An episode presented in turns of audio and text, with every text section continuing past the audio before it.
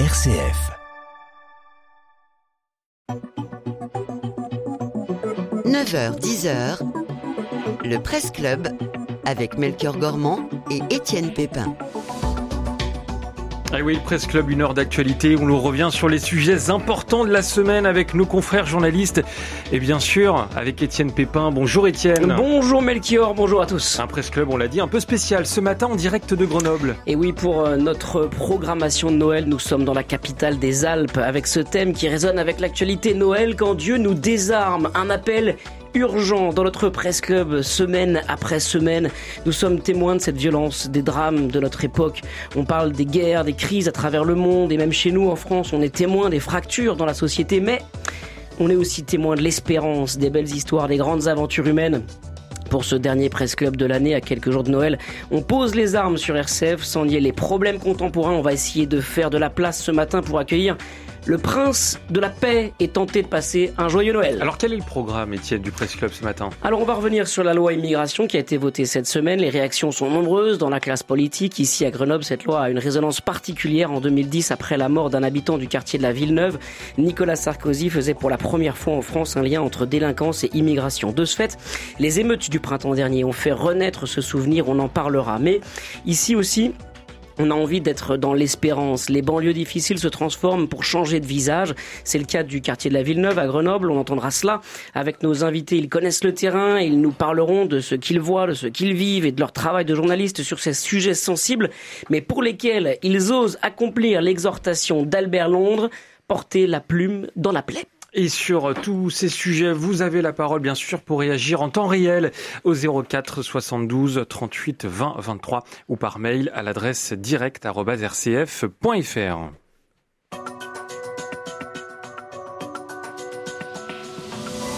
Le Presse Club en direct de Grenoble. Et avec trois invités jusqu'à 10h.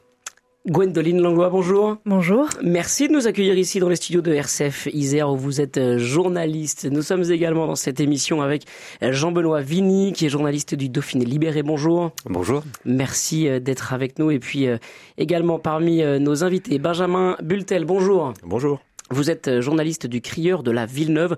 C'est le journal du quartier de la Villeneuve en deux mots. Qu'est-ce que vous faites avec justement ce journal hyper local? Et ben comme vous le dites, c'est un journal hyper local, donc on fait l'actualité d'un quartier, pardon, excusez-moi, d'un quartier de Grenoble, euh, donc le quartier de la Villeneuve. C'est quand même un grand quartier, ça fait 10 000 habitants à peu près. Donc c'est une petite ville dans d'autres euh, d'autres endroits. Et on fait l'actualité du quartier, ce qui s'y passe. On fait des portraits d'habitants, on essaye de mettre en valeur euh, les événements du quartier, les initiatives qui s'y déroulent. Euh, voilà, dans, dans l'optique de changer l'image un peu du quartier. Alors on va en parler évidemment pendant cette émission. Merci à tous les trois de nous accompagner dans cette première partie. Euh, Étienne, on, va commencer, vous l'avez dit, hein, avec la loi immigration qui a été votée cette semaine. Après des mois de revirement et de rebondissement, le Parlement a finalement approuvé euh, définitivement mardi la loi sur l'immigration, un texte restrictif qui a suscité de nombreuses réactions, indignité, déshonneur, bascule politique. La gauche euh, s'indigne d'un texte qui a franchi, selon elle, les lignes bleues marines en reprenant les idées du Rassemblement national. Éric Le maire de Grenoble fustige lui aussi cette loi, je cite, Nous vivons un moment de honte pour la France, pour sa capacité à se regarder elle-même et à parler sur la scène internationale. Il a annoncé, comme l'ont fait plusieurs présidents de départements, responsables associatifs et présidents d'universités avant lui, qu'il ne respecterait pas la loi. Comment, justement, cette loi a-t-elle été accueillie dans les quartiers, Jean-Benoît Vigny? C'est assez difficile à dire parce que j'ai quand même le sentiment aujourd'hui, dans une, on est dans une ville de Grenoble, un territoire qui est extrêmement politique et politisé. Euh, il y a eu beaucoup de prises de position, vous l'avez dit. Eric Piolle euh, s'est évidemment positionné, le président de la métropole Christophe Ferrari aussi. Euh, d'un autre côté, le président du département, Jean-Pierre Barbier, qui lui est républicain, a dit qu'il appliquerait la loi euh, dans, le, dans le sens de son camp politique, évidemment. Euh, donc on a cette agitation politique, politicienne un petit peu parfois, qui est vraiment très très présente, et on a quand même, j'ai en tout cas pas l'impression que, que les gens s'en sont vraiment saisis. J'en veux pour preuve mercredi, moi j'étais à la manifestation au rassemblement qui a eu lieu à Grenoble un peu spontané, hein, à l'appel de quelques collectifs et associations, donc il y avait quelques élus politiques. Euh, on était en plein centre de Grenoble, vous imaginez, euh, mercredi soir, il y a plein de gens qui font leur course de Noël, à 100 mètres de là à peine, il y a le marché de Noël qui est gavé de monde, il n'y a pas d'autre mot, et il y a 200 personnes à ce rassemblement contre la loi immigration. Ça fait peu finalement. 200 personnes, c'est personne quoi en fait. Euh, si vous enlevez les élus, les, les responsables de collectifs euh, et de partis, il n'y a pas un chat quoi. Euh, donc moi, j'ai pas le sentiment. Alors bien sûr, je devine que tout le monde en parle et en parlera au, repas de Noël, ou beaucoup en tout cas dans les familles. Mais mais sur le terrain, ce que je vois, euh, c'est un, c'est un désintérêt euh, total, notamment dans l'implication des citoyens euh, grenoblois contre ou pour cette loi, peu importe. C'est un sentiment que vous partagez, Benjamin Bultel, dans le quartier de la Villeneuve, qui est concerné hein, par cette loi immigration. Il y a 50 nationalités qui se côtoient, qui cohabitent dans, ce quartier. de fait, cette loi immigration pourrait avoir un impact sur ce quartier, et pourtant, les réactions ont été assez limitées. Oui, euh, au-delà des 50 nationalités, c'est aussi un quartier où il y a euh, parmi la plus forte proportion d'étrangers à Grenoble, en tout cas beaucoup plus qu'en moyenne à Grenoble. Donc c'est un quartier aussi où, habitent de nombreux gens qui vont être concernés par cette, euh, par cette loi. Et c'est vrai qu'il y a eu moins... Enfin, je veux pas... Ça réagit comme, ou pas Qu'est-ce que, ça je, je veux pas dire qu'il y a quand même non plus... Il n'y a pas eu personne non plus dans les rues. Il y a quand même eu une petite mobilisation. Je pense qu'il y a une forme de lassitude, en tout cas. Euh, alors d'une part sur la, les mobilisations sociales, on sort d'un gros conflit social euh, au printemps contre la, la, loi des retraites, où, qui a abouti finalement à rien. Donc il y a eu six mois de mobilisation qui, qui n'a rien, qui, qui n'ont seulement pas abouti. Donc je pense que les gens aussi ont un peu de, de lassitude sur le fait de manifester pour rien en fait. Et puis il y a, comme, une résignation, il y a quoi? Une certaine résignation. Et puis faut faut pas non plus se leurrer. Euh, hier donc j'étais aussi à la conférence de presse là qu'organisait la ville et puis de différentes associations pour protester contre la loi immigration. Et euh, Serge Slama, le, un professeur de droit public à l'université Grenoble-Alpes, qui est beaucoup engagé dans la lutte contre cette euh, la loi immigration, euh, expliquait que c'est la au final c'est la 20e loi en 30 ans en fait sur les questions d'immigration. Donc si au final une énième loi euh, qui s'ajoute à tout un tas de régressions, on va dire, des droits des étrangers, euh, et donc cette forme de résignation, oui, parce que les gens en fait, ils ont l'habitude, en fait, ça fait ça fait des années qu'on restreint leurs droits, et donc final une de plus, une de loin. Alors peut-être que cette loi va beaucoup plus loin que les autres, mais c'est elle s'inscrit aussi dans un mouvement politique une tendance politique de, depuis les, les, 30 dernières années là qui, qui sur la régression des droits des étrangers clairement. Ouais. Euh, qu'est-ce que vous observez vous sur le terrain? Bah, moi, je vais me permettre de reprendre votre mot, Benjamin Multed. Vous avez parlé de lassitude. Et eh bien, moi, c'est ce que j'ai ressenti sur le terrain en allant voir des, des associations, euh, justement, qui, qui s'occupent d'aider les personnes euh, migrantes, étrangères, euh, arrivées sur le territoire, qui me disaient que, bah oui, elles et eux sont engagés, justement, dans l'aide, l'accompagnement de, de, personnes migrantes et qu'elles constatent, bah, avec un petit peu une forme de désespoir, que c'est pas partagé leur engagement par l'intégralité de la population, ou en tout cas, que euh, la, la, compréhension de, cette loi n'est pas partagée par tout le monde et du fait que au final, ça va toucher tous et toutes les Français, Françaises dans leur intégralité, même si euh, on dirait que ça s'adresse juste à une population migrante. Donc voilà, c'est vraiment du découragement. Ça a vraiment plombé euh, tout le secteur associatif engagé sur ces sur ces thématiques sur le terrain. Ça a été un vrai vrai coup dur régularisation des travailleurs sans papier dans les euh, métiers en tension, délit de séjour irrégulier rétabli, l'instauration de quotas migratoires, d'échéances de nationalité, voilà, j'en passe euh, sur euh, le contenu de, de, de cette loi. moi, je pose la question finalement que se posent tous les Français. Est-ce qu'il fallait pas, malgré tout, une loi pour pour réguler? Alors, une énième loi, c'est sûr, mais est-ce que certains comprennent qu'on qu'on a qu'on a besoin d'une loi comme celle-là? Est-ce qu'il y a aussi un, un, un langage positif malgré tout sur cette sur cette loi, euh, Jean-Benoît Vigny C'est difficile d'être positif quand on parle de cette loi immigration aujourd'hui. Ce que je constate, moi, pour travailler beaucoup sur les phénomènes de migration à Grenoble, les phénomènes euh, d'accueil ou de, ou de difficultés liées à l'accueil, c'est que c'est qu'aujourd'hui, pour être régularisé euh, en France, c'est extrêmement difficile. Je parle même pas de cette, cette loi. Je parle de toutes les lois qui, qui existent déjà, qui se sont accumulées, comme disait Benjamin. Euh, c'est une galère sans nom. Enfin, faut être euh, faut être bien conscient. Euh, je, je, traite de cas qui sont euh, ah, y compris reconnus. Je vais vous prendre un cas récent. Euh, j'ai, il y a une jeune fille qui travaillait pas loin d'ici, là, des, studios de la radio, qui a été reconnue apatride par la France. ce qui est un cas extrêmement rare. Il y en a 21 000 en France des, des apatrides. Elle, elle était née en Italie, de parents eux-mêmes apatrides. Elle a été reconnue apatride par la France. Donc la France l'a, ok, hein, l'a régularisée officiellement. Il lui a fallu attendre des mois. Et quand je dis des mois, c'est quatre mois là pour que le papier qui lui a été officiellement reconnu et délivré par la France lui soit remis. Ça vous paraît peut-être pas beaucoup, quatre mois, sauf que pendant ces quatre mois-là, c'est encore quatre mois sans euh, mutuelle, c'est quatre mois sans couverture sociale. Et cette personne-là était soutenue par tout un collectif, et notamment un restaurateur grenoblois qui l'employait. Ce restaurateur grenoblois, Pierre Pavie, euh, est un ami d'un homme qui s'appelle Olivier Véran. Parce qu'Olivier Véran était aussi euh, de Grenoble, et député de Grenoble. Hein, donc du, du ministre. Et, et, le cabinet d'Olivier Véran a soutenu cette demande-là, a appuyé cette demande-là, qui était légitime. Et la preuve, l'État français l'a reconnue. Et malgré le soutien de la députée, la Servane Hugues, qui aujourd'hui est celle qui a remplacé Olivier Véran, il a fallu des mois, des mois et des mois de bataille pour obtenir ce que le droit avait reconnu. Déjà aujourd'hui, on est dans une dans une difficulté majeure. Alors j'ai perdu votre question initiale, mais ce que j'ai envie de dire, c'est que cette loi, est-ce qu'il y a du positif dedans? Ouais. je, Mais est-ce que c'est pas une réponse quand même à un besoin réel? Euh, Et, et c'est pas euh, l'idée est pas de dire on est euh, pour ou contre. Évidemment, l'idée c'est de prendre un peu de la hauteur et puis de s'inspirer vraiment de ce qui se passe vraiment sur le terrain. mais est-ce que malgré tout cette loi, elle répond à, à un besoin? Et peut-être aussi c'est la réponse euh, là-dessus, Benjamin Bultel, d'un échec de l'intégration, euh, d'un échec peut-être euh, voilà au, quotidien. Je pense pas que ça soit un échec de l'intégration, au contraire. Non, cette loi est purement raciste, il hein, faut, faut, le dire clairement. Et comme souvent, les lois racistes sont aussi des lois antisociales. C'est-à-dire que là, on est sur une régression du droit des étrangers, mais on est aussi sur une régression sociale, vu qu'on va interdire l'accès aux étrangers, à certains étrangers, l'accès à des prestations sociales, à des droits sociaux. Et donc ça va pousser dans la précarité encore plus de gens. On a des habitants du quartier qui sont déjà, vu que c'est un quartier populaire, beaucoup moins riche que, que la moyenne. On est sur des classes populaires. Et euh, du coup, si, enfin, les prestations sociales font quand même partie des, une grosse partie des revenus de, de ces gens-là. Euh, et euh, en coupant l'accès à ces droits sociaux, en fait, on va pousser dans la précarité encore plus euh, ces personnes-là. Donc on a déjà des problématiques de, euh, de squat, etc., de, de gens qui, qui, galèrent, qui sont obligés de, de se tourner vers l'économie parallèle parce qu'ils ne trouvent pas de travail, etc.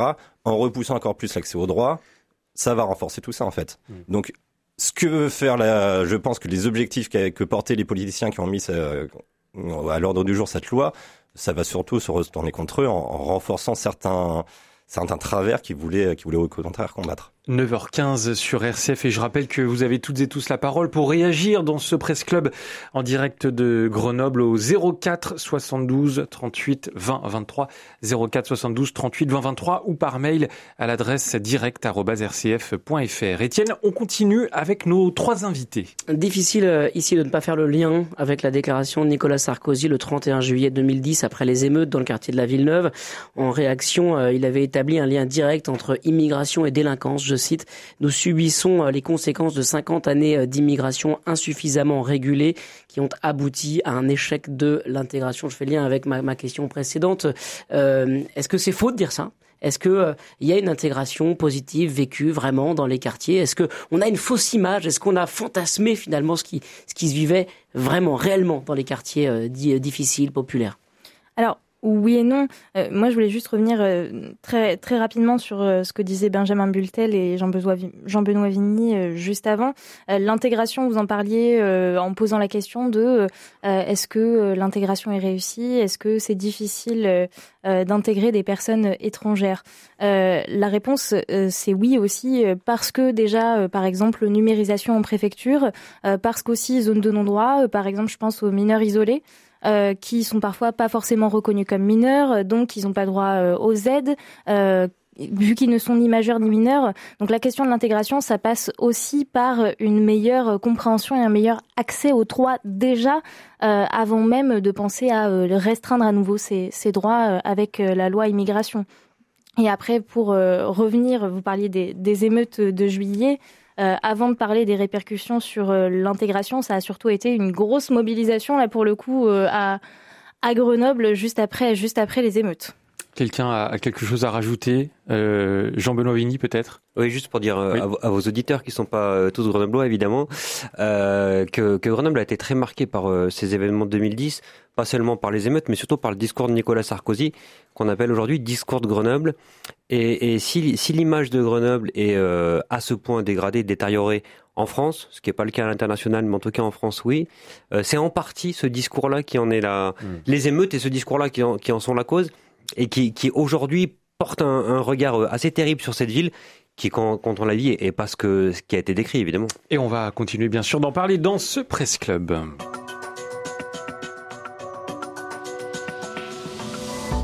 9h, 10h, le Presse Club avec Melchior Gormand et Étienne Pépin. Et toujours avec nos trois invités jusqu'à 10h. Gwendoline Langlois, euh, je rappelle que vous êtes journaliste RCF à Grenoble. Jean-Benoît Vigny, journaliste du Dauphiné Libéré. Et Benjamin Bultel, journaliste du Crieur de la Villeneuve, un journal du, du, quartier de la Villeneuve. Vous continuez de réagir en temps réel au 04 72 38 20 23. Etienne, on continue. On va revenir sur euh, les émeutes du, du, printemps dernier. Ah oui, Melchior, au mois de juin dernier, la, la France a vécu une vague de violence euh, sans précédent après la mort de Naël lors d'un contrôle de, police. La colère des jeunes dans les banlieues s'est transformée en émeute généralisée visant euh, les symboles de la République, euh, les mairies en particulier. Ici à Grenoble, beaucoup se sont souvenus des violences de 2010 après la mort d'un habitant du quartier de la Villeneuve tué euh, par la police après un braquage de casino et d'un autre épisode dramatique en 2012, le meurtre de Kevin et Sofiane par une bande de jeunes rivales du quartier. De quoi cette violence est-elle le nom? De quoi est-ce qu'elle elle est l'exutoire? Cette, cette violence Pourquoi est-ce que euh, cette frustration peut-être euh, dans, dans ces quartiers se transforme en, en, violence? Comment vous le, vous le sentez? Comment vous le vivez? Qu'est-ce que vous voyez, vous, sur le terrain? C'est vrai que c'est difficile à dire. Euh, j'ai pas le sentiment à Grenoble que ce soit particulièrement les quartiers qui c'est alors qu'on dit les quartiers en plus c'est c'est c'est une appellation. On sait pas bien comment le, on sait dire pas aussi. Comment le dire on dit parce que sensible, on dit quartier prioritaire. Qu'est-ce qu'on doit dire? Ici, vous avez à 50 mètres d'ici de ces studios-là un quartier dit populaire. Euh, c'est celui de l'Alma qui a effectivement pas mal de problématiques. Euh, on est en plein centre-ville, hein. mm. donc euh, la problématique des banlieues, comme on les appelle, c'est peut-être pas la même à Grenoble que dans toutes les villes, par une géographie contrainte par les montagnes aussi. moi, ce que j'ai vu en tout cas sur ces, ces, ces temps d'émeute là, c'est une colère, c'est une façon d'accéder à à la consommation, c'est quand même euh, c'est quand même un réflexe. Et, enfin, faut, faut voir les, les, les boutiques qui ont été attaquées quoi. Mm. C'est des boutiques euh, fashion, c'est les c'est c'est les c'est même pas les plus chères. C'est en tout cas c'est le qui donne le sentiment d'appartenir à une classe sociale. Euh, c'était assez c'était assez terrible. J'ai comme on a quand même vu et j'ai recueilli énormément de témoignages là-dessus. Euh, beaucoup de gens profitaient de des, des cassages pour euh, aller se servir dans les boutiques et croyez-moi, c'était pas des gens euh, qui appartenaient à des CSP euh, moins, hein, c'était plutôt mm. des gens, euh, des profiteurs, quoi. Donc on a, il y en a eu aussi. Donc faut, faut, faut pas oublier, c'est difficile. À, à, on est qu'à trois, quatre mois après ces émeutes-là. Je crois qu'on a, on n'a pas encore tiré les leçons de tout ça. Euh, c'est le signe sans doute de quelque chose, mais je me garderai d'avoir des leçons définitives là-dessus. Quand même. Mais quand ça se répète comme ça de manière régulière dans les années qui, qui viennent de s'écouler, euh, ça se multiplie euh, ce, genre d'événements. Euh, je pense pas que ça se multiplie. Euh, vous, sentez qu'il y a quand même une cocotte minute qui qui, qui qui, qui, qui, est sous pression là, puis finalement il y a. Alors, y a vous parlez des différents événements. Enfin, le, le, meurtre de Kevin et Sofiane est quand même un événement particulier. C'était pas du tout une émeute. C'était pour le coup une sorte de règlement de compte. Hein et qui a concerné au final très très peu de, de gens, enfin c'est une mm. dizaine de personnes. Euh, c'est quand même différent des, euh, des révoltes qu'il y a eu euh, en, en, juin dernier. Euh, je pense pas qu'il y ait une, une, multiplication. Enfin, il y a toujours le constat que dès qu'il y a une, une, violence policière. Euh, voilà, il y a quelques années, c'était dans le quartier Mistral, donc un autre quartier populaire de Grenoble, où il y a deux jeunes euh, qui, poursuivis par la police, euh, à scooter euh, ont, fait une chute et donc sont morts. Euh, il y a eu, voilà, pareil, des, nuits de, révolte dans le quartier de Mistral. c'est et donc ça fait depuis depuis 1980 en fait, depuis depuis les révoltes des Minguettes, etc. que que à chaque fois qu'il y a ces violences policières, il y a une réponse une réponse d'une partie de la population. Euh, et donc là, pareil, vous, vous l'avez dit tout à l'heure, ça part d'un contrôle de police, d'un policier qui tue un, un jeune, et euh, il y a une réponse, euh, voilà, une réponse de notamment des, des jeunes des quartiers populaires pour euh, pour se une sorte de une forme de révolte aussi contre contre l'ordre établi, de je pense, une, une sorte de révolte contre contre un, vous avez dit contre les symboles de la République. Je pense pas que ça soit forcément les symboles de la République qui sont attaqués, attaqués en tant que tels, mais c'est bah, contre quand une il y a forme de un société. maire enfin. euh, qui, est, qui est visé, alors là évidemment vous avez parlé des, des boutiques euh, de mode et tout ça. Alors ça c'est pas évidemment un symbole de la République, Mm. mais quand les maires euh, parfois sont attaqués personnellement, euh, on se pose la question de savoir pourquoi est-ce que euh, euh, ces personnes-là euh, s'attaquent à, à ce symbole en plus de la de la République en proximité quoi. Bah, dans le quartier de la Villeneuve, ce qui a été attaqué, par exemple, c'est le commissariat. Voilà. Ouais. C'est pas le, c'est pas la mairie, c'est pas, c'est pas l'antenne mairie, c'est pas les services, euh, c'est pas les centres sociaux, c'est pas les, c'est pas les écoles, c'est pas le, c'est pas le collège, c'est euh, le commissariat. C'est la forme de contrôle social en fait qui a été attaquée. Et Gwendoline Langlois, est-ce que euh, ces épisodes, euh, ils ont des conséquences à, à long terme finalement? Il y, a, il y a ces épisodes et puis on en parle là pendant euh, 15 jours, un mois, on a parlé de ça là, et puis euh, on a laissé tomber un peu le sujet, on est entré dans l'été, puis c'était la rentrée, donc finalement euh, les émeutes là, et même de 2010, euh, on, on en a parlé ponctuellement, puis pas, pas sur la durée. Quelles conséquences ces crises ont sur les quartiers, le quartier de la Villeneuve en particulier? Les conséquences, c'est difficile justement de tirer un bilan. Là aujourd'hui, euh, c'est quand même assez frais depuis le depuis le mois de juillet. Euh, après, la, la conséquence directe, en tout cas, de la mort de Naël à Grenoble, ça a été effectivement une manifestation. Vous parlez euh, d'attaquer euh, les symboles de la République et des boutiques. Moi, j'y étais ce soir-là. Il y avait une manifestation qui euh, était prévue au départ devant la préfecture, qui n'a pas été autorisée, ce qui fait que la manifestation a été déplacée euh, sur une petite place au cœur du centre-ville où il y avait des boutiques tout autour. Au départ, c'était une manifestation qui était prévue pour être pacifique, qui a commencé relativement dans le calme. Et en fait, euh, cinq minutes après, euh, il y a euh, eh bien policiers, CRS qui ont débarqué. Il y a eu un mouvement de foule assez important. Moi, je me suis retrouvée en plein milieu euh, du, du mouvement de foule. J'étais en train de faire mon boulot avec mon petit micro. Et ça a dégénéré? à... En fait, il y a deux groupes qui se sont répartis. Une partie des manifestants qui a fui le long d'une grande avenue et l'autre partie bien, qui est partie en petits groupes, euh, certains pour faire des pillages, d'autres pour se mettre euh, à l'abri. Donc, euh, je dirais pas que c'était le, le chaos total euh, non plus, mais c'est vrai que euh, il y avait du gaz lacrymo dans les rues. Enfin, c'était. Et ça, c'est ça, c'est pour le, c'est pour le, le, le panorama ce jour-là, mais finalement les conséquences à, à long terme dans, dans les dans les quartiers, des quartiers où il y a de nombreuses initiatives euh, sociales, associatives, ça on le sait, vous en témoignez, on en a entendu euh, beaucoup parler aussi à, à cette occasion-là, et puis euh, ce, ce week-end, euh, plusieurs reportages seront diffusés euh, euh, sur ces initiatives positives dans, dans les dans les quartiers. Est-ce que euh, ces épisodes de violence euh, mettent à mal justement ces initiatives associatives pour pour dépasser ces crises? C'est assez difficile à, à dire. Euh, J'ai d'abord envie de dire, parce que je vois souvent les commerçants du centre-ville, qu'il faut, faut pas oublier que les, les, les premières conséquences, c'est d'abord pour les commerçants du centre-ville qui ont repris leur activité et qui ont, des, qui ont vraiment vécu des, des, des drames euh, personnels. Euh, je parle pas financier, hein, je parle psychologique, euh, qui emportent eux les stigmates. Et une des conséquences, c'est euh, d'abord euh, c'est d'abord une, une crainte que ça se reproduise. Et la crainte y que la ça se- méfiance là, vous y sentez ça? Il y, a- il y a une méfiance énorme. Il y a une après il y a une polarisation de la société en ce moment, ce qui fait que que même dans les magasins, euh, les commerçants disent euh, qu'ils le retrouvent, mais n'empêche que ça ça a des, des incidences. C'est plus de cas, ça peut être plus de caméras de surveillance, ça peut être voilà. Il y a, y a ces incidences là qui sont euh, peut-être un peu larvées, mais qui qui racontent quelque chose de la société dans laquelle on vit. Et après, évidemment, pour les pour les quartiers euh, populaires, en tout cas pour les zones les zones difficiles ou, euh, assez pauvres, euh, toutes les initiatives positives, bah, elles sont de plus en plus difficiles à être portées, puisque euh, on le sait, il y a, deux tiers des Français qui seraient pour la loi immigration. Euh, clairement, ça, ça, ça porte pas, euh, ça, ça vient pas aider toutes les initiatives positives. Et, et Dieu sait si elles sont nombreuses qui sont faites dans ces quartiers-là, parce qu'on on, on taxe ces quartiers-là d'immigration, on taxe ces quartiers-là euh, de foutre la pagaille dans la société. Donc, euh, ouais, ça les, je pense pas que ça les aide. Euh, Ce matin, notre invité, l'invité de la matinale, Alain Mana, qui euh, vit donc dans ce quartier de la Villeneuve, qui est un acteur associatif très important dans ce quartier de, la, la Villeneuve, disait que justement l'ambiance avait changé, euh, que euh, il y avait vraiment ce besoin d'humanité indispensable, euh, et, et que euh, voilà, finalement, on avait perdu un petit peu de cette euh, cohésion. Et comment vous le vivez vous euh? Ah Ouais, je pense pas que ça soit forcément lié aux, aux émeutes, enfin aux révoltes qu'il y a eu en, à l'été dernier. Euh, Non, non, mais ça, ça peut, ça peut dater déjà de 2010, les, les premières. Ah, ça date pas forcément des révoltes, c'est un travail de, de sape en fait. De, de... Alors d'une part, il y a un appauvrissement des, des classes populaires. Euh, clairement dans la société. Et donc les gens, les, nos voisins ont de plus en plus de mal à boucler les fins de mois. Donc on, ça se voit dans les initiatives de solidarité qui se développent dans le quartier. Enfin, il y en a eu beaucoup pendant les pendant le confinement, par exemple. Et puis après, ça a continué des des formes d'entraide d'entraide entre entre habitants, des distributions de, produits alimentaires, des des distributions de de, jouets, de, de cadeaux pour pour pour Noël.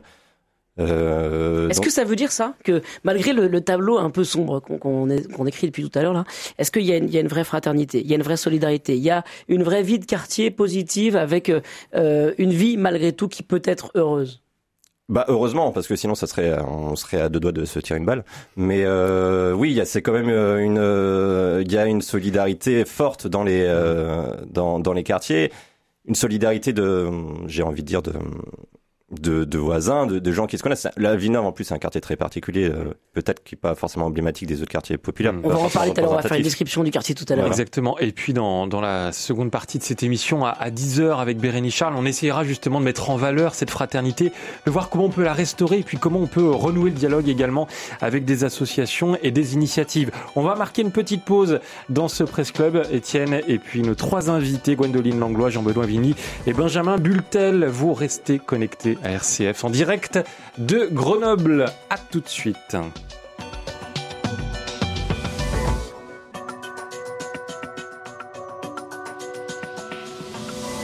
Le Presse Club avec Melchior Gormand et Étienne Pépin. Et il est 9h30 sur RCF. On va écouter de la musique, bien sûr, Étienne. Et alors, ah, euh, sur la petite surprise là. Bah, on va entendre Nicolas Boutry qui a la réalisation de cette émission en direct de Grenoble. Bonjour Nicolas.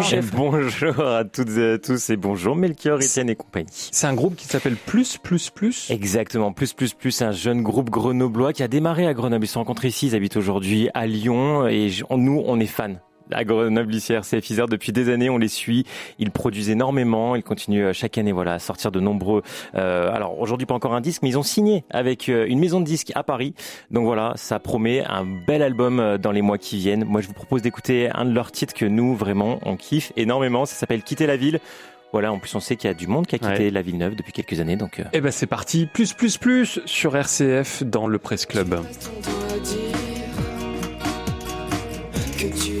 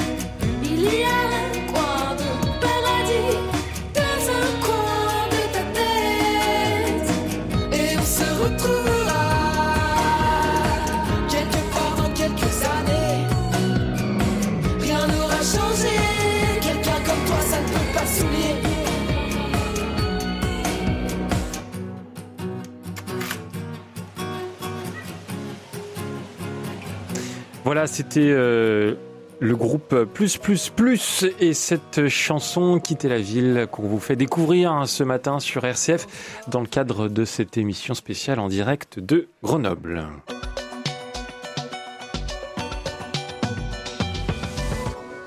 Le Presse Club, toujours en direct jusqu'à 10h. Étienne, avec nos trois invités, je vous les représente. Gwendoline Langlois, journaliste RCF à Grenoble. Jean-Baptiste, euh, Jean-Benoît Vigny, pardon, journaliste du Dauphiné Libéré. Et Benjamin Bultel, journaliste du Crieur de la Villeneuve. Continuons. Mon cher Étienne, on, Oui, va mon cher poursuivre avec la rénovation des quartiers populaires et, et du quartier de, de la Villeneuve en particulier. Et oui, Melchior, le quartier de la Villeneuve, je vais vous le présenter en, en deux mots. Il a été inauguré en 1972. Il a été pensé comme une utopie d'urbaniste. C'est un laboratoire grandeur nature des idées de, mai 68 avec mixité sociale, école sans clôture, petits lacs, centre de santé, équipements sportifs, culturels, locaux associatifs, commerce, tram à 10 minutes du centre-ville. Voilà. Ici vivent 12 000 habitants de 50 nationalités. Euh, Ça a marché jusqu'à la fin des années 80. À ce moment-là, la mixité sociale s'est effondrée, les commerces ont fermé, la pauvreté a explosé. Euh, selon l'INSEE, le taux de pauvreté est trois fois supérieur à la moyenne dans ce quartier. Est-ce qu'on s'est trompé? En créant euh, ces quartiers, Jean-Benoît Vigny? Est-ce qu'on s'est trompé euh, d'objectifs et même de concepts? C'est toujours facile de, de, de regarder dans le rétro et de, se dire on s'est trompé. Aujourd'hui, peut-être qu'on se trompe euh, en, en faisant d'autres quartiers et en ayant d'autres formes d'utopie qu'on imagine pragmatiques, mais qui sont peut-être de nouvelles utopies. Euh, L'idée au départ, moi j'ai grandi dans ce quartier-là. Euh, L'idée, elle est, elle, elle est bonne. Hein. Euh, j'ai eu une très belle enfance euh, là-bas. Il y a un grand parc, hein, vous l'avez pas dit, mais il y a un, un immense parc. Il y a un lac aussi qui est en reconstruction. Il y a un lac dont on reparlera peut-être tout à l'heure parce qu'il fait l'actualité particulièrement aujourd'hui d'ailleurs. Mais c'était un quartier très sympa à vivre, mais qui a été pensé comme une utopie. Et du coup, toutes les utopies, elles ont leur travers. Il y, en a plein. Et, et avec l'évolution de la société, elle était difficile à prévoir. Euh, on peut pas prévoir dans les années fin des années 60 quand c'est conçu. Euh, la crise, euh, la crise énergétique, on peut pas prévoir le qui aurait pu prédire, euh, etc. Euh, Il y, a, plein de choses qu'on pouvait pas prédire. Euh, ça s'est avéré être un, être un piège. Euh, Aujourd'hui, on essaie de rouvrir ce quartier qui était fermé et, qui se vivait vraiment très bien en tant que tel à l'époque. Mais j'ai toujours du mal à, à jeter la pierre à, à ceux qui ont, qui ont voulu créer un truc. C'était peut-être un peu trop ambitieux. Voilà, c'est le seul truc qu'on peut dire aujourd'hui. Quoi. Alors, C'était trop trop ambitieux. Puis aujourd'hui, euh, c'est euh, un peu le cliché des quartiers que qu'on n'aime plus, des grandes barres d'immeubles, euh, un peu enfermées, ça ça barre un peu la route du, du paysage et de la vue.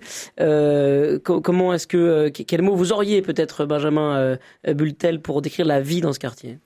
Oui, alors c'est, euh, vous parliez de, de qui barre un peu la rue, c'est un quartier qui a été construit, comme le disait Jean-Benoît, autour d'un parc en fait. Donc c'est un quartier qui est plus tourné vers l'intérieur. Euh, c'est un quartier piéton en fait. C'est euh, voilà, toutes les circulations automobiles sont rejetées à l'extérieur. Donc c'est un quartier plus qui se vit de l'intérieur et c'est vrai qu'il faut oser y rentrer en fait dans le quartier de la Villeneuve. Donc euh, il y a plein d'initiatives qui, qui s'y passent. Alors peut-être de moins en moins là avec avec un peu la chute du, milieu associatif, mais euh, faut quand même franchir euh, franchir le pas et surtout du côté de l'Arlequin, qui est donc une grande barre euh, d'immeubles qui est en train d'être démolie petit bout par petit bout. On peut passer en dessous, mais ça fait quand même une barrière visuelle en fait pour entrer, pour aller voir le parc. Donc c'est un des objectifs, euh, avoués du programme de rénovation urbaine, c'est de voilà de casser, de faire des ouvertures dans cette dans cette barre de l'Arlequin pour pouvoir avoir un accès plus facile au parc de la Villeneuve. Comment est-ce que euh, euh, les, les enfants euh, sont accompagnés dans, dans leur vie? Je pense à, à l'école, je pense à la vie associative, le sport, euh, le, le, le- le- la culture, tout ça. Est-ce que, euh, est-ce que pour, pour les enfants, c'est un lieu où il fait bon vivre le quartier de la Villeneuve? J'imagine. Enfin, mais non, c'est un quartier où il fait bon vivre, puisque c'est un quartier déjà piéton. Donc c'est un quartier où c'est facile de circuler dans le quartier et puis il n'y a Mm. pas le danger des circulations automobiles. C'est un quartier où c'est très facile de se retrouver quand on est jeune, en fait. Euh, voilà, d'aller jouer au foot, d'aller jouer euh, à ce qu'on veut dehors, en fait, dans le parc, profiter du parc, profiter du, du lac en été. Euh, donc c'est un quartier qui offre aussi une qualité de vie pour pour les enfants assez assez admirable. Sur euh, sur les euh, puis c'est un quartier comme beaucoup de quartiers populaires où il y a énormément aussi de, de clubs sportifs, des clubs de, de foot, des clubs de euh, de sport de, de sport de combat, des clubs de gym, etc. Donc c'est des clubs aussi qui qui fédèrent beaucoup aussi la- la- toute la toute la jeunesse autour d'eux. Il y a, je sais pas si euh, en même de- temps, en même temps, vous le, vous le décriviez comme un quartier qui, euh, qui se regarde lui-même. Le, le regard est tourné vers l'intérieur, alors vers un parc, vers un lac, là, en. en- en- c'est un quartier qui a été conçu pour pas forcément Donc avoir il est pas besoin très de l'extérieur. Et c'est- pas très ouvert sur l'extérieur, quoi, le fait. C'est un quartier qui a été conçu pour être très, enfin, c'était comme une petite ville en fait, donc de façon très autonome, qui avait pas besoin du reste de Grenoble pour fonctionner. Euh, le problème, c'est quand certains équipements publics ont commencé à fermer dans le quartier, bah, il y a eu besoin en fait de se tourner vers euh, vers l'extérieur de de la ville neuve. Euh, mais il y a des initiatives qui s'y créent. Et je, ce que je voulais dire tout à l'heure, là, c'est, je sais pas si vous allez en parler aujourd'hui, par exemple, il y a la, la Batukavi. Ah bah alors, on quoi, devait recevoir Willy, de la- de- le- je crois que c'est le président de cette association Batukavi, Coordinateur, oui. voilà, coordinateur. Il, pou, il pouvait pas venir finalement, mais, mais c'est de la batucada. C'est de la batucada, voilà. c'est quoi, la de batucada C'est C'est de la- c'est une fanfare, Une euh, fanfare, c'est une une fanfare danse, brésilienne, d'origine brésilienne. Avec Voilà, des tambours, des tambours, Ah oui, d'accord. ouais. Et euh, donc ça a été créé en 2010, voilà justement. C'était une des initiatives qui ont été créées à la, à la suite des, euh, de la mobilisation contre le discours de Grenoble. Et euh, c'est la batucada de jeunes qui tourne le plus en France. Ouais. Voilà. Donc ils vont, de- ils vont, c'est un peu les porte-parole les du tourner quartier. en France. euh, Alors ils ont joué à l'international, ils ont ouais. joué pour les Jeux Olympiques, ils ont joué ouais. pour la Coupe du Monde de foot au Brésil, pour les Jeux Olympiques au Brésil. Enfin, ils ont été dans Ah plein oui. d'endroits différents. Et c'est voilà. Et justement là, c'est le quartier qui se tourne vers l'extérieur. Euh, Gwendoline, qu'est-ce que vous disent les habitants de ce quartier justement sur euh, ben voilà ces commerces qui ferment, euh, sur euh, parfois aussi l'échec scolaire hein, dont euh, on, on pourrait aussi euh, parler, sur les difficultés d'intégration des familles souvent. euh, en tout cas, avec un, pourcentage très important de, familles monoparentales. Qu'est-ce que, qu'est-ce euh, de quoi est-ce qu'ils témoignent les habitants euh, de ce quartier de la Villeneuve? Eh ben, pas plus tard qu'hier, euh, par exemple, euh, moi j'étais dans une MJC pour euh, discuter avec euh, avec des jeunes alors de différents quartiers de Grenoble qui se retrouvaient là et notamment des, des jeunes de la Villeneuve qui me disaient que bah pour eux le travail des médiateurs médiatrices et de la MJC c'était hyper euh, crucial et important euh, bah, justement pour euh, les aider à avoir des rêves, à, Ouais. à se dire euh, bah qu'est-ce que je peux faire de ma vie, comment je peux sortir de ce quartier sans le sans le renier en même temps. Et après pour le reste des Grenoblois, Ils veulent en sortir, c'est-à-dire qu'en fait, euh, c'est pas, pas une prison ça, non plus. Hein. Ça dépend, c'est ça, c'est que ça dépend vraiment des, des jeunes. C'est-à-dire, euh, euh, il y en a certains qui sont conscients pour la plupart aussi de la mauvaise image qu'ont les quartiers, une image qui est largement donnée aussi par euh, les médias. Euh, On parlait de 2010, eh bien, un reportage particulièrement qui, qui avait jeté l'opprobre, c'était un, envoyé spécial qui avait été clairement à charge sur, sur la Villeneuve et qui avait vraiment bah, décrit ce quartier comme terrible, quelque chose où on peut pas aller, etc. Et après, pour la plupart des Grenoblois, sans avoir cette image, bah c'est juste un arrêt de tram, l'Arlequin. En fait, Euh, on passe pas les barres d'immeubles, c'est juste un arrêt de tram par lequel on passe pour aller au centre commercial Grand Place, et c'est à peu près tout, quoi. Donc euh, l'image du quartier, elle varie vraiment bah, d'une personne à l'autre. On, évoquait la, situation euh, familiale euh, dans ce quartier. Benjamin Bultel, pour donner quelques chiffres, euh, il y a un taux bien plus élevé euh, de pauvreté. Il y a un taux bien plus élevé aussi de familles monoparentales dans ce quartier. Oui, bah, en, en, ça, la, la Villeneuve est caractéristique des quartiers populaires. C'est là où on retrouve les, les familles monoparentales, c'est là où on retrouve aussi les, euh, gens pauvres. C'est là où il y a euh, la plupart, c'est le plus grand quartier d'habitat social, enfin d'HLM de, de Grenoble. Euh, donc c'est là où il y a les situations les, les plus précaires. Ouais. Et, euh, et, et c'est accompagné comment? Qu'est-ce qui existe justement sur le plan associatif euh, dans, dans ce quartier là pour pour ça? Alors la Villeneuve a toujours été caractérisée par un fort, euh, fort mouvement associatif depuis depuis sa création en 1972. Euh, voilà, il y a des, des associations qui ont été créées en 72 qui existent toujours euh, dans le quartier de la Villeneuve. Euh, il y a eu tout un tas d'initiatives. C'est un quartier qui a été conçu aussi pour euh, où même les, animateurs et les, centres sociaux ont ouvert avant même l'arrivée des habitants. Donc il y avait déjà des travailleurs sociaux qui travaillaient sur le quartier et des animateurs qui travaillaient sur le quartier avant même l'arrivée des premiers habitants. Donc il y a toujours eu cette euh, tradition, on va dire, de, mobiliser, d'aller vers euh, les habitants, de faire participer les habitants. Euh, et donc ça se voit par le tissu associatif qui est très riche. C'est le quartier de Grenoble où il y a le plus d'associations par habitant. Et en même temps, c'est un des quartiers de Grenoble où on vote le moins. Ah oui, ça c'est Zélie. C'est ça qui est, qui est un paradoxe, c'est qu'il y a une vraie initiative populaire et en même temps on croit plus dans les élites politiques. Ah, je pense pas que ça soit un paradoxe. hein. Ouais, on- ça se retrouve un peu partout en France. Euh, J'ai souvenir, je crois, des dernières législatives où il y avait un bureau de vote qui avait 80% de taux d'abstention. 90% à l'Arlequin 1. ouais. 90%, pardon. Euh, autant dire que personne n'avait voté, sinon les, je sais pas, les derniers carterons de, de ceux qui croient encore à la- en la politique. Mais s'ils sont engagés sur le plan social, pourquoi ils s'engagent pas sur le plan politique? Alors, moi, j'y vis plus. J'ai malheureusement le sentiment que cet engagement associatif et, et citoyen, il est vieillissant. Je, je vois pas mal de réunions publiques et j'ai je vois pas mal de cheveux gris quand même. Et euh, malheureusement, c'est des gens qui, qui dans, dans 10 ans seront plus là.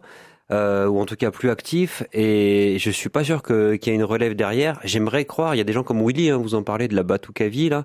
Euh, il y en a quelques-uns, mais j'ai j'ai pas ce sentiment-là qu'il y a un, un renouvellement euh, profond de, de l'engagement associatif.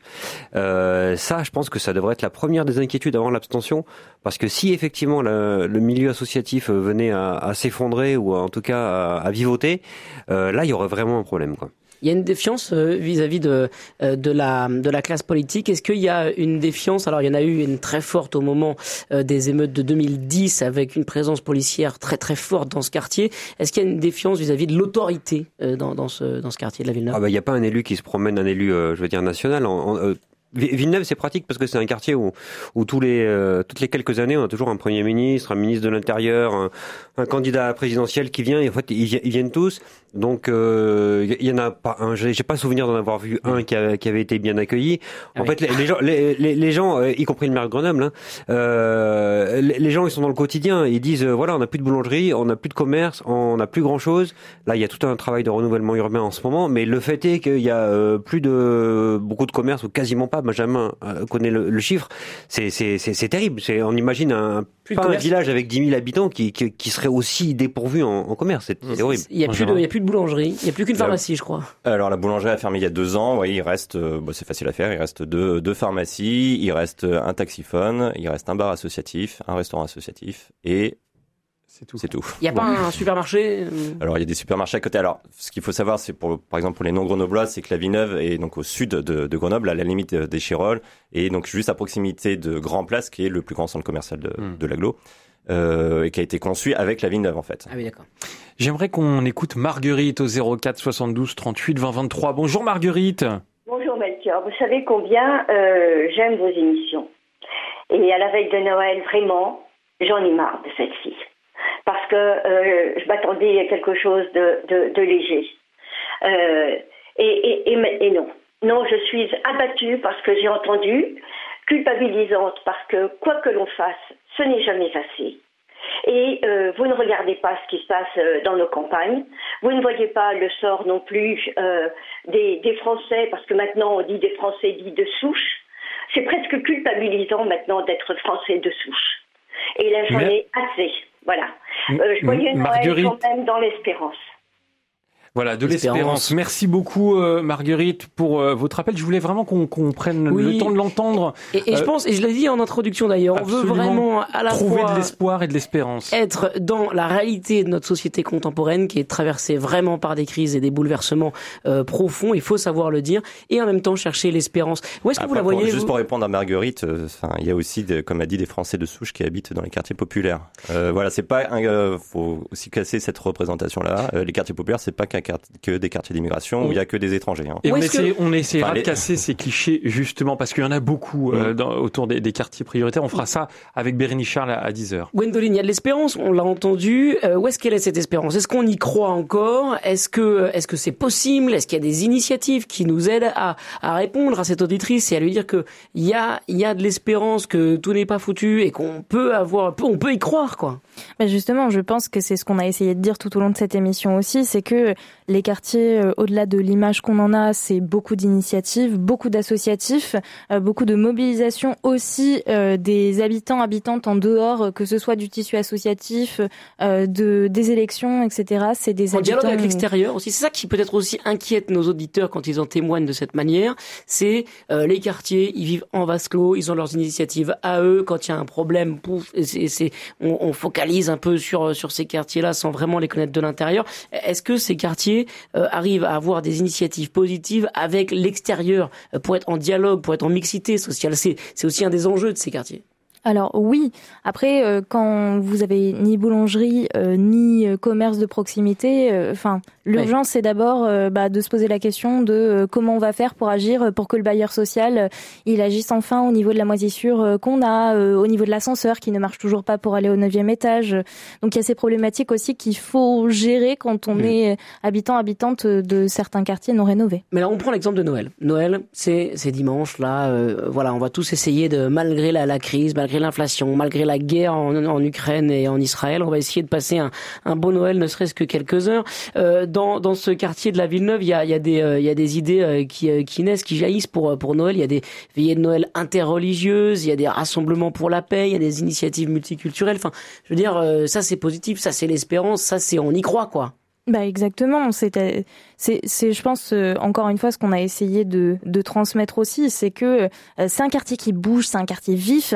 Euh, c'est ce qu'on va entendre aussi avec Melchior et Bérénice là juste après. C'est en fait le quartier, c'est pas quelque chose de morne, de terne ou juste les gens traînent en bas des cours d'immeubles. Non, c'est justement des, des endroits super vivants où les habitants et habitantes se mobilisent entre eux avec les autres. Et vraiment, j'espère que. Parlez-nous bah, là de cette veillée de Noël interreligieuse. Alors c'est Noël, c'est une fête plutôt chrétienne, mais euh, il y a quand même des initiatives euh, intercommunautaires, quoi.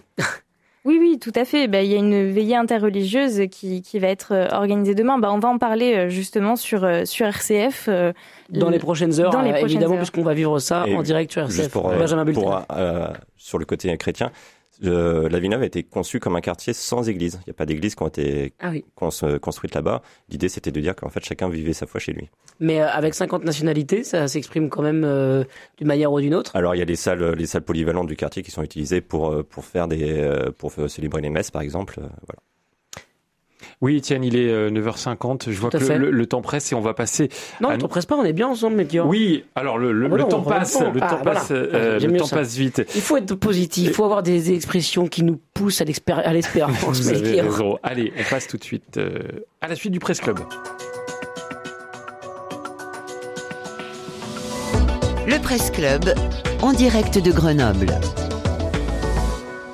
Et on en arrive, Étienne, à un moment qu'on aime beaucoup dans le Presse Club, à savoir euh, des informations peut-être un peu plus positives. Ça va faire plaisir à Marguerite, ou en tout cas avec beaucoup d'espoir avant de partir euh, en week-end ou en vacances, Étienne. Tout à fait.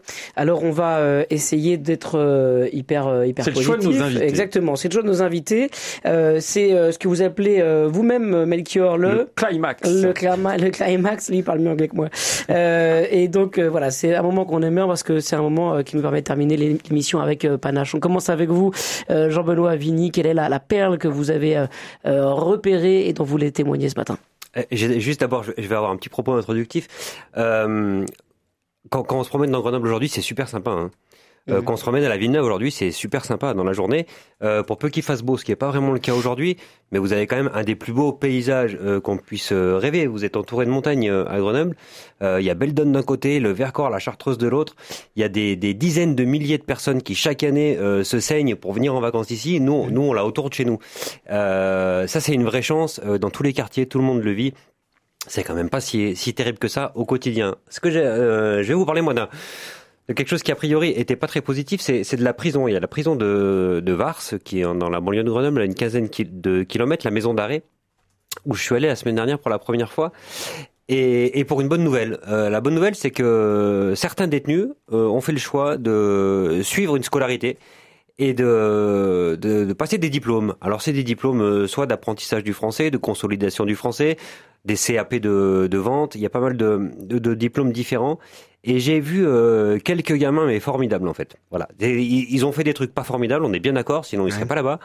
Euh, mais mais qui découvrent ce que c'est euh, d'abord la contrainte, les horaires, euh, de devoir travailler et, et, et qui disent euh, et, qui qui ont aucun diplôme. Hein. C'est des, c'est des gens qui ont entre 20 et 25 ans, ils ont zéro diplôme, ils ont pas le pas le brevet des collèges, rien du tout. Euh, et qui là avaient leur premier diplôme. Et, et j'ai vu des gamins qui me disaient mais en fait l'école c'est génial. Parce qu'on leur a appris à, bien sûr un peu Alors là, on contraint. a découvert les enfants qui disent l'école c'est génial, magnifique. Oui, oui, j'ai- vu un, ouais, un, un jeune homme de 20 ans qui m'a dit l'école c'est génial. Un autre qui m'a dit euh, euh, moi j'ai zéro diplôme, j'ai 22 ans. Il était super chouette, il était euh, plein d'énergie et il m'a dit j'ai passé ma première année de CAP vente euh, en, en prison. Quand je vais sortir, eh ben je vais intégrer l'école pour passer la deuxième année, c'est-à-dire dans bien euh, prochainement. Euh, et et c'est comme ça que je vais je vais pouvoir m'insérer parce que c'est même on parle même pas de réinsertion, on parle d'insertion. C'est Ouais. des Il jeunes a qui, commencé qui- sa vie comme ça. qui, qui a qui, qui voilà qui a commencé la vie dans dans, dans, dans la galère et, et dans la délinquance euh, et j'ai j'ai vu vraiment des gens et, et des profs et tout un environnement qui était euh, super positif. Alors, euh, je suis pas naïf. hein, Il y en a qui replongeront. C'est bien que la prison, c'est c'est pas forcément non plus l'école de, de la réinsertion idéale. Mais euh, mais j'ai quand même vu des des gens qui avaient qui a une petite lumière qui s'allume euh, chez eux, qui se sont dit ah bah pour moi, il y a un espoir finalement. Il y a un espoir que ma vie, elle soit un peu comme celle de tout le monde et que je me retrouve pas entre quatre barreaux. Parce que croyez-moi, j'étais jamais allé euh, à la prison de Vars.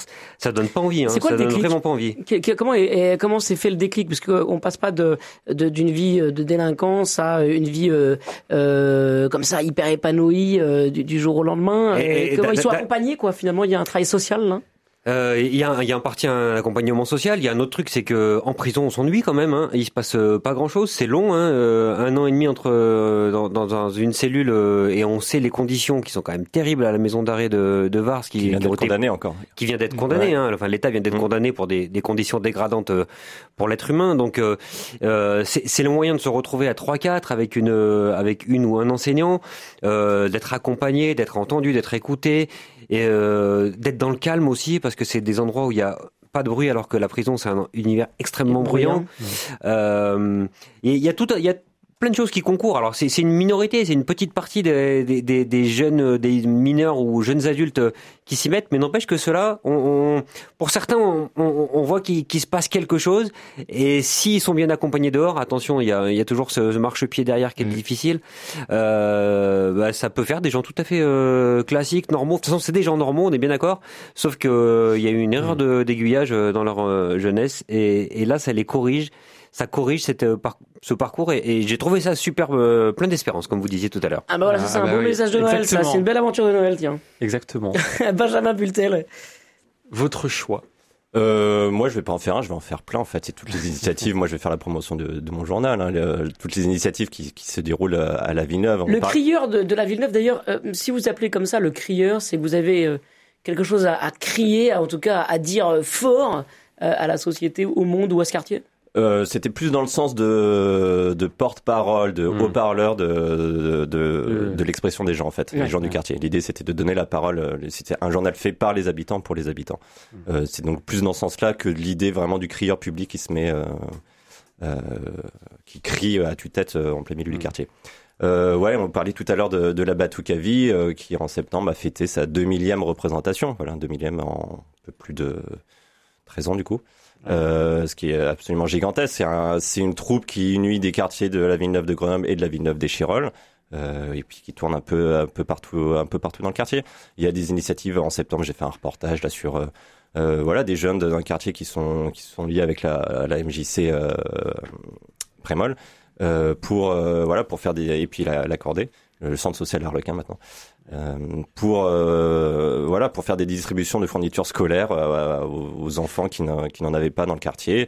Enfin, toutes ces initiatives, ces milliers d'initiatives qui Qu'il faut mettre en avant. qu'il faut mettre en avant en fait et qui alors qui sont mis en avant par des euh, par des journaux et heureusement que des fois le enfin des fois même plutôt souvent le, le Dauphiné libéré euh, en parle mais euh, c'est vrai que par exemple toutes ces initiatives là apparaissent pas euh, dans, dans dans tous les médias nationaux en fait Bah, c'est ce qu'on fait aujourd'hui. et ben c'est très bien Voilà. Et c'est ce qu'on va continuer de faire également dans la seconde partie avec Bérénice Charles. Et vous, Gwendoline Langlois, votre choix? Euh, moi, je vais boucler la boucle de ce Oui. Presse Club euh, puisque je vais vous parler d'une initiative euh, euh, de Noël positive qui va nous donner de l'espérance, mais en lien euh, plus ou moins lointain avec la loi immigration. Je m'explique. Allez-y. Le week-end dernier, je me baladais pour faire mes derniers achats de Noël et par hasard, j'ai entendu une fanfare au loin, euh, des bruits de musique. Je me suis euh, approchée et effectivement, il y avait un groupe euh, euh, qui était en train de, de faire de la musique et des personnes se balançaient en rythme avec une banderole en fond de scène Amici, SAMU social, l'indifférence tue. Euh, en fait, c'était le Noël pour les personnes de la rue qui était offert par le SAMU social de Grenoble. Euh, donc c'était super intéressant. J'ai pu rencontrer plein de personnes à la rue. Alors beaucoup de personnes migrants, euh, migrantes qui étaient là, euh, des mineurs isolés, euh, des familles, mais aussi le, témoignage, un témoignage marquant euh, qui m'a qui m'a particulièrement euh, touchée. Euh, C'était le témoignage de Salia qui a la cinquantaine. Ça fait 30 ans qu'elle est en France et euh, elle, ça fait euh, un peu plus de 20 ans qu'elle est à la rue avec son fils. Elle est arrivée à Grenoble en septembre. Oui. Et pour elle, bah, ce Noël de la rue, ça a été un vrai moment de joie, de partage, de bonheur, euh, parce que tout était gratuit. Et comme tout le monde, elle a pu fêter Noël, bah, avoir un petit vin chaud sans alcool, euh, avoir un cadeau, et ça, beau message Bah d'espérance. voilà, là aussi un très très beau message, Étienne. Ça, ça nous met en joie Ah pour, ouais, euh, pour un bah, très joyeux Noël. pour ce press club et puis pour cette opération spéciale qui, qui se, bah, qui continue. Qui se poursuit, Qui qui continue jusqu'à voilà. l'hiver, jusqu'à Noël. On Je n'y est pas encore. Il nous reste encore deux jours. hein, Ah c'est- oui, oui, ah bah, on est, on au tout début là Voilà, exactement. Enfin non, on est à la fin de l'avant, mais on Oui. est au début de, de l'opération de spéciale. l'opération spéciale Noël à Grenoble. Exactement. Voilà. Merci, Merci beaucoup, Melchior. merci à, à vous trois Moi, ce matin. j'avais un, Oui. un truc à dire. Bah, très rapide alors. Je voulais vous remercier, Melchior, Ah. pour tous ces press clubs qu'on fait tous les deux depuis le début de l'année et, Et- déjà depuis quelques années. Et heureusement, on se retrouve l'année prochaine, Étienne. Merci beaucoup. Merci Gwendoline Langlois, journaliste RCF à. Grenoble. Jean-Benoît Vigny euh, du Dauphiné Libéré. Merci d'avoir été avec nous également. Benjamin Bultel, journaliste du Crieur de la Villeneuve. Et dans un instant, eh ben, on vous l'a dit, hein, on va vous parler justement des belles initiatives ici et là à Grenoble et qui peuvent résonner également dans toute la France avec vos appels au 04 72 38 20 23. À tout de suite.